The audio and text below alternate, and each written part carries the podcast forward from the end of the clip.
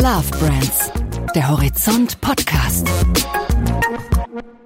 Hallo und herzlich willkommen zu Horizont Love Brands, dem neuen Podcast von Horizont. Mein Name ist Giuseppe Rondinella und ich bin Redakteur bei Horizont. Sie haben richtig gehört. Horizont Love Brands, so heißt der brandneue Podcast zu den Marken, die Menschen lieben und zu denjenigen, die sie gestalten.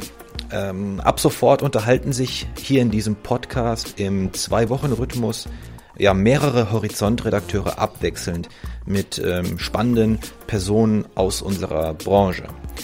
Und wir starten unseren neuen Podcast mit jemandem, der spätestens seit seinem Weltmeistertitel vor vier Jahren ohne Frage selbst zu einer Love Brand aufgestiegen ist.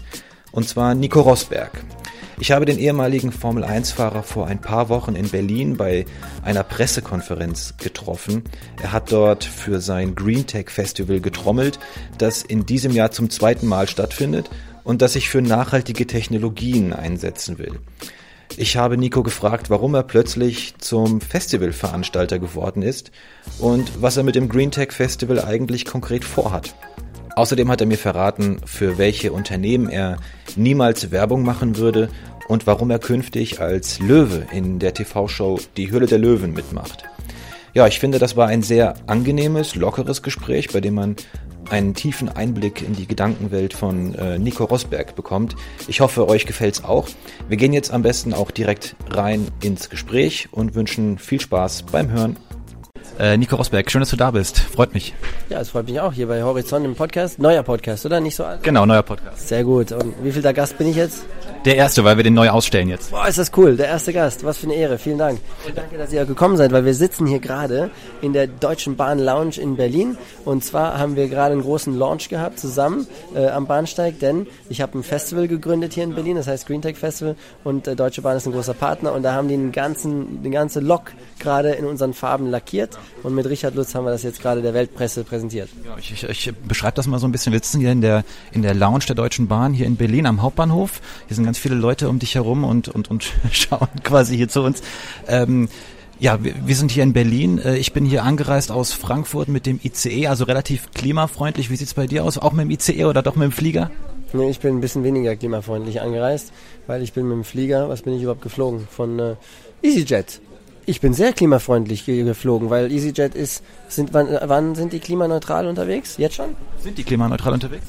Ja, die haben ja doch, die haben es auch announced. Also die sind jetzt äh, Vorreiter in, in, ähm, in, in, in diesem Bereich, in der, in der ganzen Flugbranche. Haben die ganz toll gemacht. Und vielleicht sind die schon, ich weiß es nicht. Auf jeden Fall bin ich EasyJet geflogen, also echt äh, nicht so schlecht unterwegs. Ich frage deshalb, weil ähm, du natürlich heute hier in Berlin eine, du hast es eben erzählt, eine Partnerschaft bekannt gegeben hast mit der Deutschen Bahn, du und dein Green Tech Festival. Ähm, erzähl mal so ein bisschen ähm, für alle, die das Green Tech Festival nicht kennen, was ist das genau und warum hast du dich dazu entschlossen, nach deiner aktiven Formel 1 Karriere da jetzt einzusteigen? Green Tech Festival habe ich gegründet, zusammen mit äh, Sven und Marco, zwei, mit meinen zwei Co-Gründern. Ähm, und ich bin Anteilseigner der Formel E schon seit ganz vielen Jahren. Und es ist immer weiter gewachsen und ich habe mir gedacht, hey, es wäre doch so cool, um die Formel E rum, um das Rennen noch viel mehr zu machen, ja, und ein Festival auf die Beine zu stellen. Äh, und da ist Berlin hat sich da angeboten, Tempelhof und äh, und dann habe ich haben wir das auf die Beine gestellt und es ist einfach die internationale Plattform für umweltfreundliche Technologien, ja.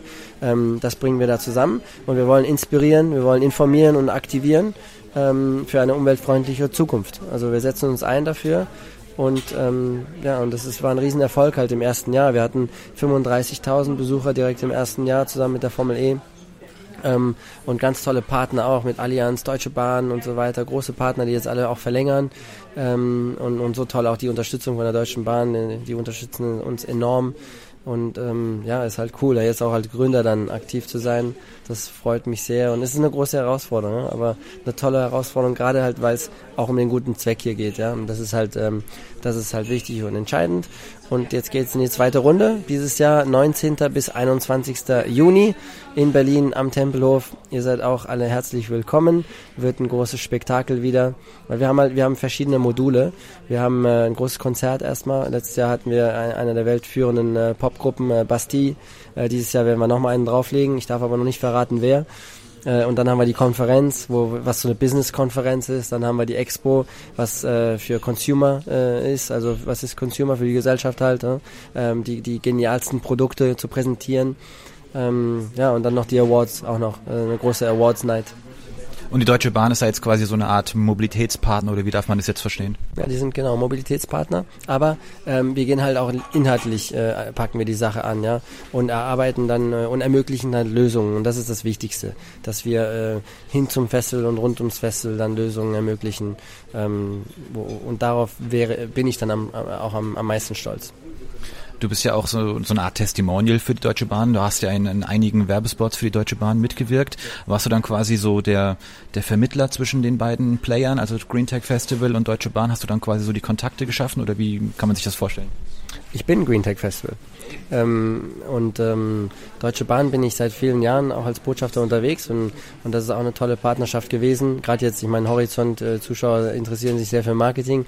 Ich glaube, äh, ich glaube, das war wirklich sehr gelungen und das ist zurückzuführen auch auf Antje Neubauer, die natürlich hier äh, Marketing-Rockstar ist in, in Deutschland. Aber jetzt nicht mehr da ist. Ja, natürlich leider, aber gleichzeitig ganz toller Nachfolger jetzt von der Antje, äh, Jürgen Kornmann, ähm, mit dem ich mich auch sehr, sehr gut verstehe und wo ich mich auch auf die Zusammenarbeit freue. Aber ich glaube, wir haben zusammen das ganz toll geschafft, äh, unsere Werte auch so zu verbinden ähm, mit verschiedenen Themen. Ja. Also wir haben angefangen mit Geschwindigkeit, was natürlich zu meiner Vergangenheit perfekt gepasst hat.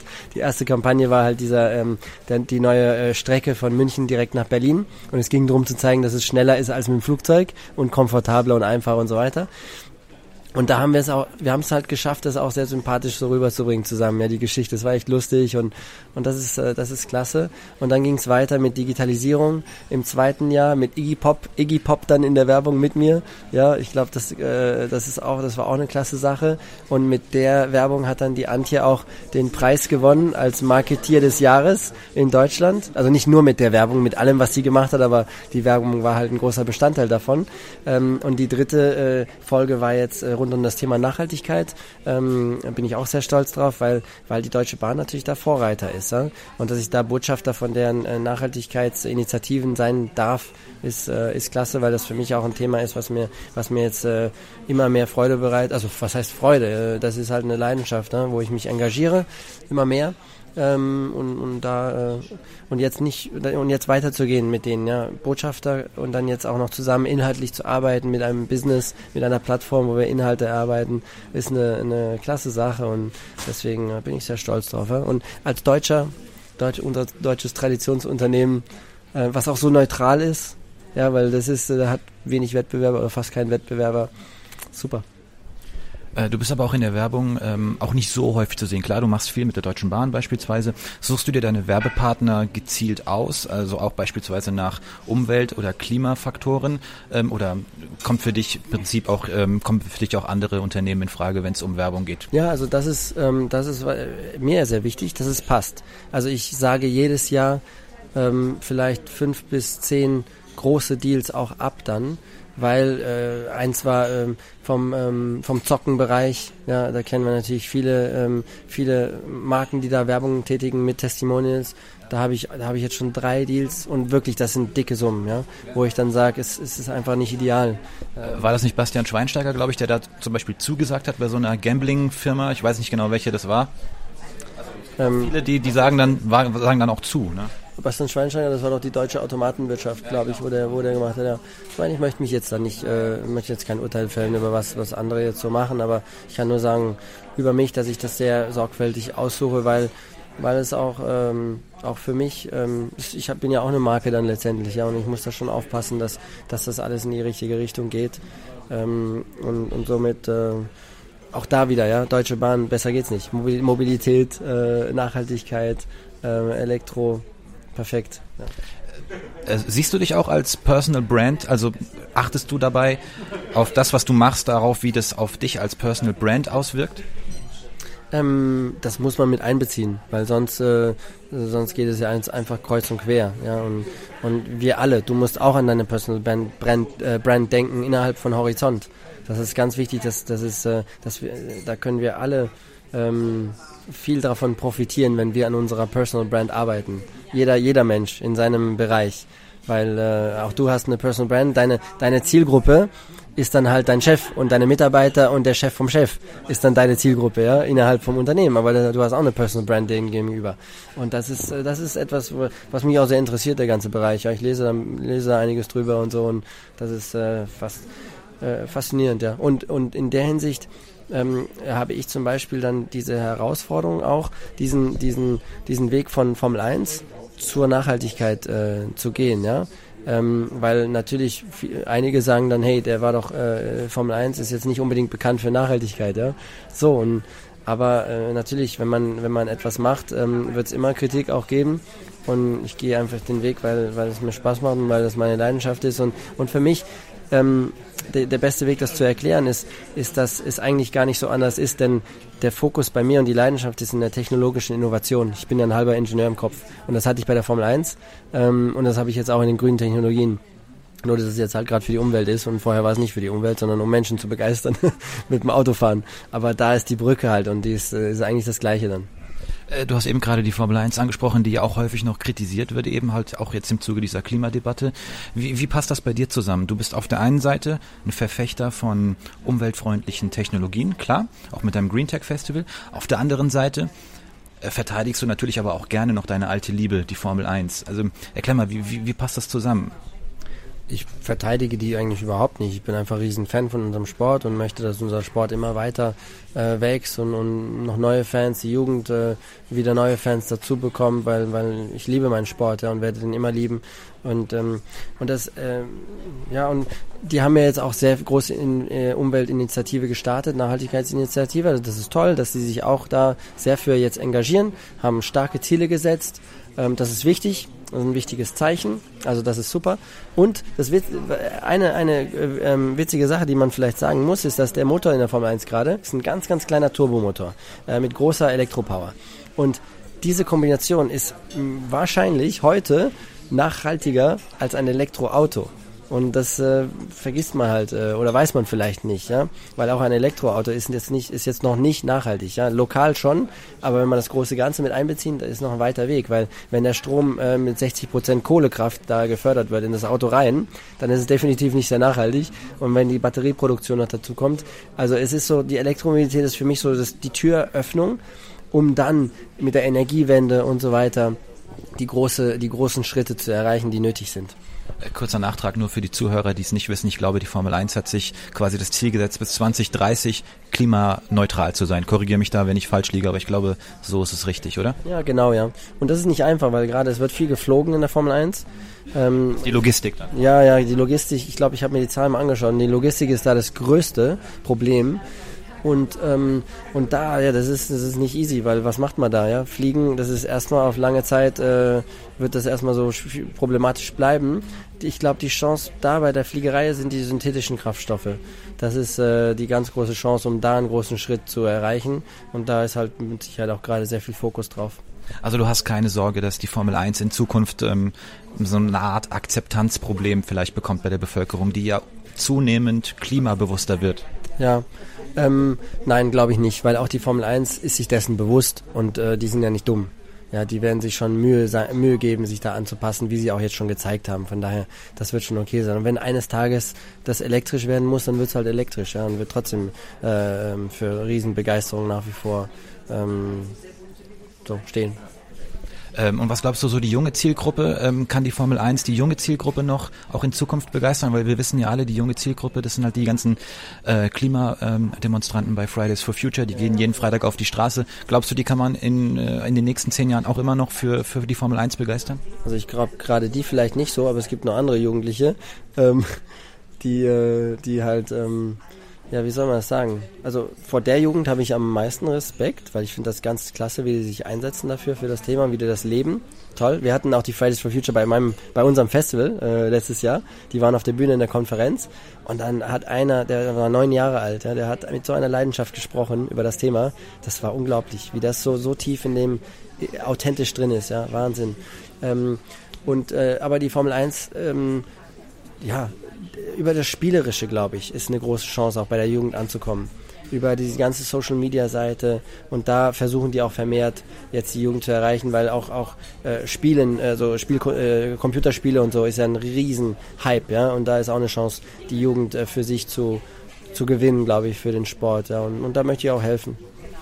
Kurzer Themenwechsel, lass uns mal über dich als Investor sprechen. Ähm, du bist ja in einigen Startups investiert, unter anderem beispielsweise, das ist glaube ich das neueste, Tier Mobility, der E-Scooter-Verleiher, der äh, seine, seine Scooter ja in vielen deutschen Großstädten mittlerweile auf die Straße gestellt hat. Erzähl mal so ein bisschen, wie, wie kamst du dazu? Warum Tier Mobility? Ähm, ich habe mir sie alle angeguckt und Tier war für mich so der beste Kandidat einfach. Ja. Ich habe mir alles analysiert und gerade wegen den Foundern, ähm, wegen der Credibility, die die haben und, und bis jetzt äh, sieht es auch ganz gut aus. Aber wie in allen Startups, ja, das ist natürlich hohes Risiko und auch gerade im E-Scooter-Bereich, das ist, das ist so viel, so viel Lernen und, und ähm, Entdecken. Also da äh, müssen wir mal schauen, wie sich das weiterentwickelt. Aber ich bin ein Fan von den Dingern. Ähm, natürlich ist es nicht nur positiv, es macht auch viele Probleme gerade in den Städten. Da muss man dann halt mit den Städten zusammenarbeiten und langfristige Lösungen erarbeiten. Ja, da sind ja viele, viele Möglichkeiten. Ähm, und das muss man halt dann mit der Zeit jetzt angehen. Ähm, aber Tier zum Beispiel jetzt, das Wachstum ist, ist halt unglaublich. Ja? Es wird aber sicherlich ja noch die ein oder andere Marktkonsolidierung geben, auch im E-Scooter-Bereich. Also ich glaube, erst vor zwei Wochen hat Lime, glaube ich, gesagt, dass sie irgendwie ähm, 4000 äh, Stellen abbauen wollen oder ähnliches. Ähm, was glaubst du, was wird sich da im E-Scooter-Bereich noch in, in 2020 vielleicht sogar noch tun? Gibt es da noch einige Unternehmen, die aufgekauft werd, werden, werden oder etc.? Et was glaubst du? Ja, ja, natürlich. Natürlich, da sind, weil es sind ja gerade ein bisschen zu viele Unternehmen unterwegs. Also das, das ist klar, dass sich da äh, das konsolidieren wird. Macht ja auch Sinn dann.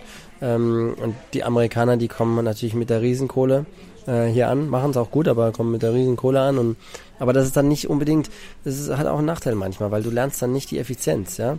Wenn du, weil wenn du so viel Kohle hast, und du gar nicht mehr weißt, wohin damit so richtig. Ähm, also das ist äh, nicht unbedingt dann letztendlich der große Vorteil. Aber äh, interessant, wird spannend und ähm, ich bin aber, ich bin halt in sehr viele Startups jetzt investiert, ja, und man weiß ja, äh, nur eins davon, nur eins von zehn wird wirklich erfolgreich werden. Äh, die Hälfte machen dann so lalala und die Hälfte gehen komplett den Bach runter. Ähm, von daher bin ich da schon vorbereitet auf äh, nicht unbedingt immer die besten Resultate. Aber bei Tier mache ich mir äh, große Hoffnung. Äh, du bist bei Tier, aber das habe ich zumindest nachgelesen, ja mit einem relativ kleinen Prozentsatz investiert. Da geht es dann vermutlich nicht für dich darum, irgendwie das Unternehmen finanziell irgendwie zu unterstützen, sondern auch mit deinem Namen dann so ein bisschen auch äh, für Aufmerksamkeit zu sorgen. Oder ist das das primäre Ziel für dich? Ich bin prinzipiell äh, sehr konservativ und somit äh, versuche ich mich sehr breit zu streuen, auch gerade in der Startup-Szene, ja, weil nur so schafft man es auch dann die Gewinner zu erwischen und deswegen ähm, gehe ich immer relativ früh rein in die Startups und, und nicht mit jetzt utopischen Summen und so, ja. Ähm, und und habe dann kleine Beteiligungen halt in den, in den verschiedenen Startups und es macht mir Spaß, die zu unterstützen, dann wo ich kann und den Weg mitzugehen. Ähm, da sind schon ein paar richtig unglaubliche Unternehmen dabei. Also eine Werbekampagne von Tier mit dir habe ich noch nicht gesehen. Kommt die noch? Auf LinkedIn war schon eine. Doch, doch. War schon eine? Ja, ja, auf LinkedIn haben wir, haben wir schon eine gemacht mit dem neuen, neuen Scooter-Produkt. Ähm, und das sind halt auch so Bereiche dann, die ich, wo ich gerne unterstütze. Fernsehkampagne kommt vermutlich für Tier nicht in Frage. Oder? Nee, das macht keinen Sinn, weil das die beste, das beste Marketing für den, für die ist äh, so ungefähr die Scooter auf die Straße zu stellen und die Menschen so zu erreichen. Ähm, von daher macht das äh, einfach keinen Sinn jetzt gerade. Für unsere Zuhörer vielleicht noch interessanter ist, dass du auch in ein Marketing-Startup investiert bist, in Stojo in Berlin, äh, um den Chef Patrick Bales heißt er, glaube ich. Genau. Ähm, erzähl mal, wie, wie kam es dazu? Ja, äh, Social Media interessiert mich sehr. Da habe ich auch ein, äh, recht viel Wissen jetzt angeeignet in den ganzen Jahren, weil das auch für, für mich etwas ist, was mir Spaß macht und mein eigenes Social Media natürlich auch weiter äh, entwickelt habe. Und Stojo, die sind, ähm, die sind halt viral Video-Weltmeister gewesen. Die haben immer in den Top 10 in Deutschland waren die, hatten die immer drei Videos drin, mit Top-Marken auch, was sie selber produziert haben äh, recht günstig, also sehr günstig auch im Vergleich zu natürlich diesen großen, großen Unternehmen und so, äh, weil die, ähm, die haben, haben halt eine Software entwickelt, um, um, ähm, äh, um den Trending Chatter äh, zu analysieren. Ja? Also worüber reden die Leute gerade, worüber sind die Leute interessiert, wissen wir ja, aber in der Umsetzung nicht so einfach, wie das so geht, ja, weil Social Media die Power die Power ist nicht in der, dass du erzählst, was du willst, sondern du musst dich dahin begeben, in den Interessen der Menschen. Äh, nur so kannst du es schaffen. Und das beste, das coolste Beispiel ist für euch natürlich super relevant in Oreos. Ähm, kennen wir, kennt, vielleicht kennt ihr viele, weiß ich nicht. Aber ähm, Oreos dann als im, als im, wie hieß das, äh, wie heißt das äh, Football-Event äh, des Jahres? Super Bowl. Als Super Bowl. Die Lichter gehen aus dem Stadion und Oreo tweetet, Leute, macht euch keine Sorgen ihr könnt auch im Dunkeln ein Oreo einwerfen. und, und weil die, die begeben sich dann damit in das, äh, in das gesellschaftliche Thema, was gerade ist, das heißeste Thema, mit ihrem, mit ihrem Produkt, ja, äh, und, und, und dann, das geht komplett viral. Und das ist halt, das ist, das ist Marketing vom Allerfeinsten, weil Null Kosten und Viralität. Und das ist halt das Schwierigste. Aber es gibt so viele tolle Bereiche und das muss man halt versuchen zu schaffen. Und das ist halt Stojo, was die am besten können. Ähm, und jetzt äh, wirst du äh, deine Suche nach äh, Startups ein bisschen professionalisieren, indem du in äh, die Sendung Die Höhle der Löwen gehst. Du wirst ja der Nachfolger von Frank Thelen äh, ab 2020. Ähm, wie, auf, auf welche Startups hast du es da abgesehen? Kannst du das ein bisschen erklären?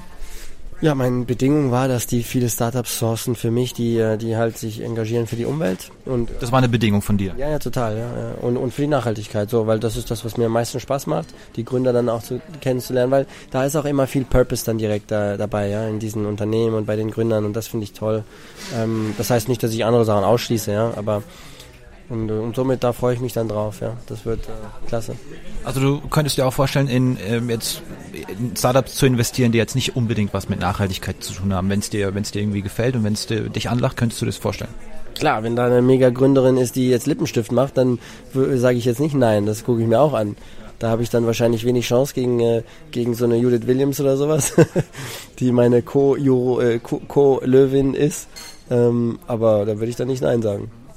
Jetzt letzte Frage ähm, an Gründer, die uns jetzt vielleicht ähm, zuhören in diesem Podcast. Was würdest du denn vorschlagen? Was muss ein Gründer mitbringen, damit du investierst? Also was muss das Unternehmen haben? Was muss der Gründer eventuell für eine Personality haben, damit du sagst, hier, ihr könnt mein Geld haben?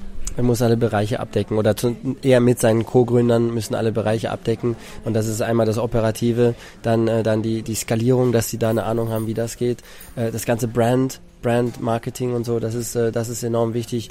Ähm, und dann auch einfach diesen, diesen, diesen Drive haben, den Sieges, Siegeswillen, den möchte ich auch in den Augen sehen, ja, weil, weil Startups, das ist so, so schwierig, so eine Herausforderung, da, da Erfolg zu haben. Also du musst einen unglaublichen, äh, unglaubliche Power haben und dahinter stehen und, und, und einfach äh, felsenfest davon überzeugt sein. Und das sind so die Attribute, die ich dann auch mir anschauen werde, weil in Startups muss man halt sehr viel auch nicht nur in die Idee, sondern auch in den Menschen investieren, weil die müssen sowieso die Idee dann nochmal anpassen, oft äh, und verändern und so weiter. Stojo zum Beispiel auch. Stojo hat, äh, hat jetzt schon dreimal die Idee geändert oder so, aber immer wieder erfolgreich weitergegangen, äh, neu, sich neu, äh, äh sich neu aufgestellt. Also ist echt cool, wie solche Startups das dann machen. Nico, vielen Dank für das Gespräch. Dankeschön auch, Horizont, äh, liebe, liebe Horizont-Fans und bis bald irgendwann mal. Love Brands der Horizont Podcast.